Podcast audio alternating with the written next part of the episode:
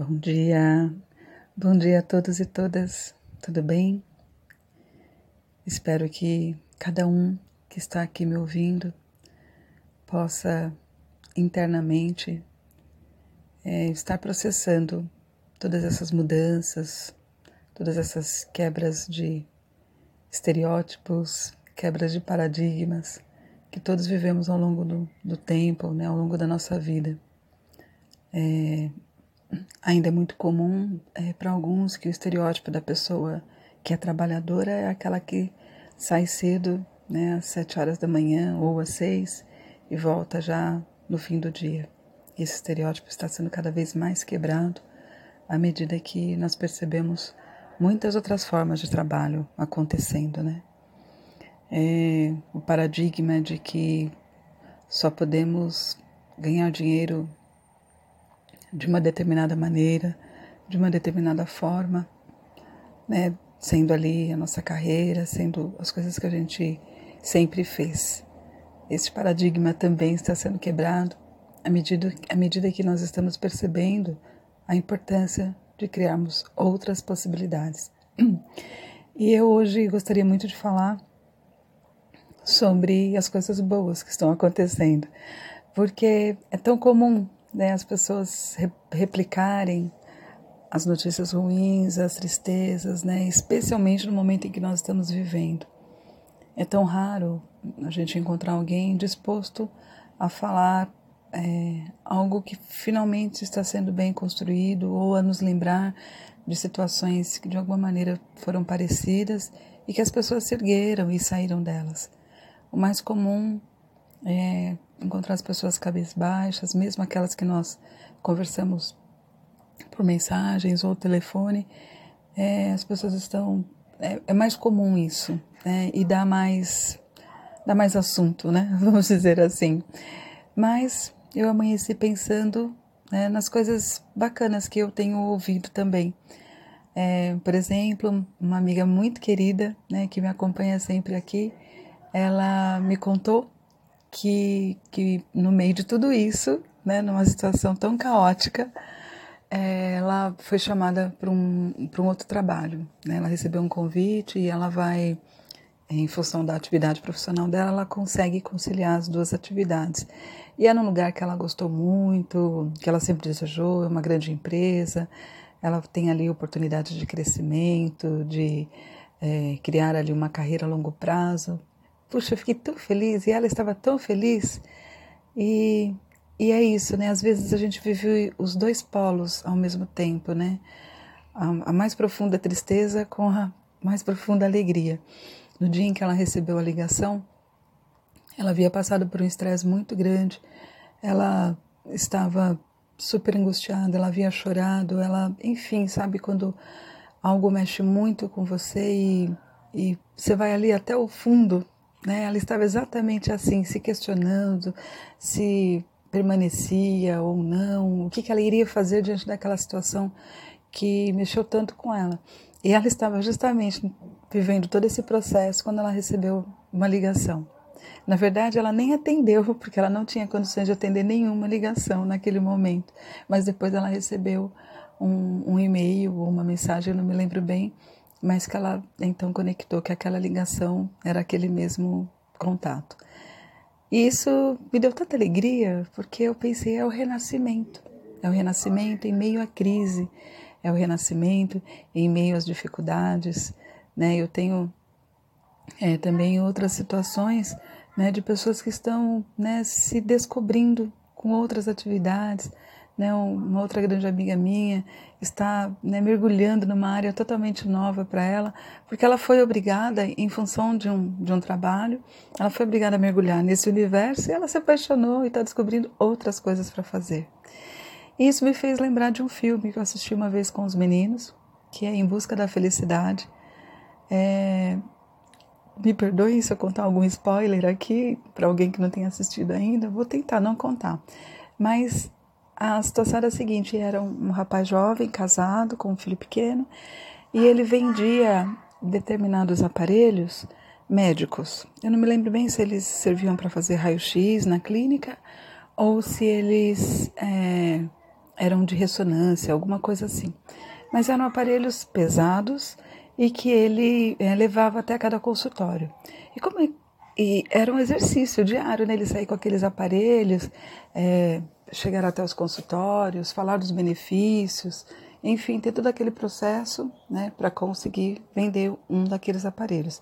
E ele havia feito um investimento, como era algo novo, ele acreditou, né, ele havia feito um investimento, então ele tinha vários daqueles na casa dele. Mas ele começou a ter muitas dificuldades para vender, muitas. E ele começou a se ver né, numa situação ali muito difícil, muito difícil. E a mulher dele começou a apresentar muitos problemas e ele já sem saber o que fazer, e os dois muito sem dinheiro.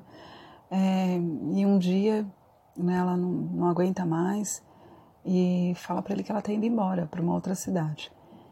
E, e pouco antes, mas pouco antes disso, ele, ele pega um, um daqueles. É, ai, eu esqueci o nome agora, que cubo mágico e tá vendo lá, tá passando lá num, num, programa de TV e ele resolve aquilo muito rápido. Desculpem se vocês estiverem ouvindo uma risadinhas, são os meninos, eles já acordaram e estão na sala assistindo um programa muito legal. Bom, mas enfim, voltando ao personagem. E então ele resolve aquela coisa do cubo mágico muito rápido, porque ele era muito bom em matemática. Era muito bom. E aí ele acha que aquilo não é nada demais. Mas a matemática vai fazer toda a diferença nessa situação dele. Toda a diferença. Eu não vou falar mais detalhes do filme porque eu gostaria muito que vocês assistissem. Mas eu só quero dizer para vocês que ali, em meio ao caos que estava mergulhando a vida dele, porque coisas mais difíceis viriam, ele ressuscita, né? ele renasce algo que ele tinha de muito bom, que era a habilidade em fazer cálculos matemáticos. E é essa habilidade que lá na frente vai promover todas as grandes mudanças na vida dele. E então, juntando né, todas essas situações aí, eu fico pensando que realmente todos temos em nós a semente do renascimento, da mudança, da transformação. E a impressão que eu tenho é que às vezes quando a gente está mais mergulhado lá no fundo, quando você menos sabe o que fazer, é que este dom ressurge, esta vontade, esta coisa única que você faz assim com muito amor.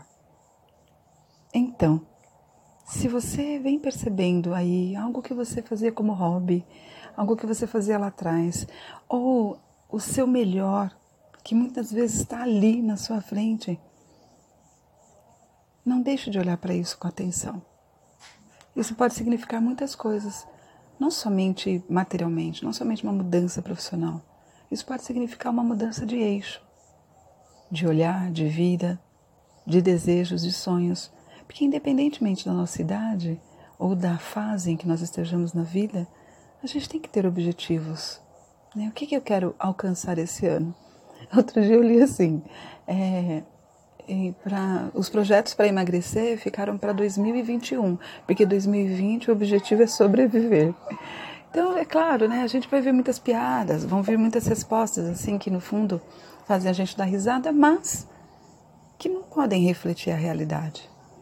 Meu projeto de emagrecer, que eu também tenho, não, não ficou para 2021. Ele não está acontecendo agora, né? Porque né? Eu, eu preciso voltar a caminhar, eu preciso com, entrar com outras possibilidades. Mas eu tenho muito mais objetivos do que apenas sobreviver. E tô, estou me esforçando ao máximo para sobreviver, sim. Porque todos esses projetos, todos esses objetivos dependem de eu estar né, me mantendo aqui firme e saudável. Então, tudo que eu posso, que eu sei que é possível, que eu sei que vai me ajudar a, a me manter saudável, né, a mim e a minha família, eu venho fazendo. Mas o que eu digo é mais do que isso. É enxergar mais do que a nossa realidade, é ser maior do que a nossa realidade. É olhar para tudo isso, né, aqui dentro de nós e dizer, enfim, o que que que está despertando aqui? Para encerrar, eu estou me lembrando agora aqui de uma historinha muito bacana, que acho que né, alguns de vocês já devem ter ouvido, mas é a seguinte: havia uma festa numa cidade em um grande pau de sebo, cheio de presentes lá em cima. Quem conseguisse subir o pau de sebo receberia todos os presentes. E muitas pessoas tentam, muitas. Mas ia até metade, caía, né? Às vezes nem conseguia subir. Chegava perto, caía. E né, quando as pessoas subiam, né, todo mundo dizia: Ah, que isso, é muito difícil. Ah, imagina, Ih, vai escorregar. Ah, já está escorregando, não disse? Ei, esse aí não sobe nem né, no começo. Esse aí não chega nem até aquele galho. E é, é claro, né, as pessoas iam ali, né, botando pilha ao contrário. E de repente um menino, né, franzino, assim, franzino mesmo, era um jovenzinho, começa a subir. E todo mundo diz, mas olha, que isso? Ele é muito fraquinho, imagina. Ih, você vai escorregar fácil. Ih, ah, imagina, olha o tamanho desse, desta árvore. Você acha mesmo que você vai conseguir chegar até lá em cima? E ele continua, vai devagarzinho, escorrega, volta, escorrega, volta. E ele finalmente consegue chegar até lá em cima e né, sai só jogando os presentes né, lá para baixo. E a mãe dele vai pegando. Aí ele desce de volta. E aí todo mundo diz: Nossa, parabéns! Porque depois que ele conseguiu, né? Parabéns! Nossa, parabéns! Incrível como você conseguiu! Mas ele não responde a ninguém. E ele olha para a mãe. E aí a mãe olha para ele, né? E faz sinais, né? Ela fala em libras com ele. E aí todo mundo se olha. Ele era surdo. E por isso ele conseguiu subir, porque ele não deu ouvidos a tantas a tantas palavras que diziam para ele que ele não iria conseguir, a tanta gente ele dizendo: "Imagina, isso é muito difícil". Ele era surdo. Então eu acho, eu Lilian, acho mesmo que todos nós temos que nos fazer de surdos diante de certas coisas, diante de palavras, é, atitudes e qualquer incentivo contrário, quando você tiver ali um sonho, um objetivo, e você olha para ele, você enxerga ele. Mas pode ser que quem está mais perto de você não enxergue.